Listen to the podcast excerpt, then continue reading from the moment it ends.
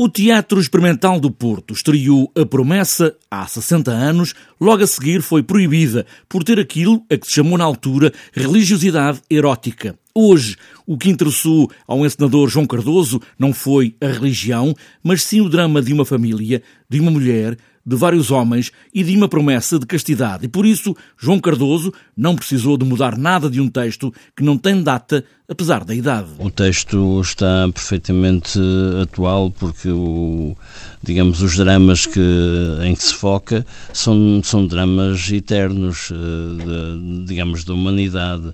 Uh, tem a ver com a repressão, o, o desejo, a culpa, uh, isto de uma, de uma certa maneira ligada também à religião nós uh, investimos mais no sentido do drama das personagens. Olha que eu muitas vezes até penso que tu me tens ódio, rapariga. E porquê? Por que razão havia eu de odiar, senhor? Que eu saiba, nunca te fiz mal. Vês? Eu? O drama que a gente se foca mais tem a ver com o drama da, da Maria do Mar, da, da situação da mulher e hum, é, é, precisamente aí que a gente põe o nosso acento tónico. Embora a religião e uma certa ideia de uma religião católica levada ao extremo corre sempre como pano de fundo, os nomes das personagens têm ligações entre si e a religião.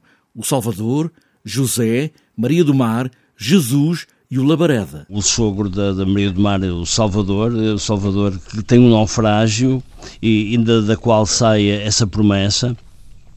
Depois o, Jesus é um, um, outro filho do, do Salvador, é cego, é um personagem que parece ter uma série de visões que antecipam um bocadinho uh, a tragédia que se vai uh, dar dentro daquela família. Não, Jesus, eu não sou santa. Queres saber porquê? Queres? Eu sei.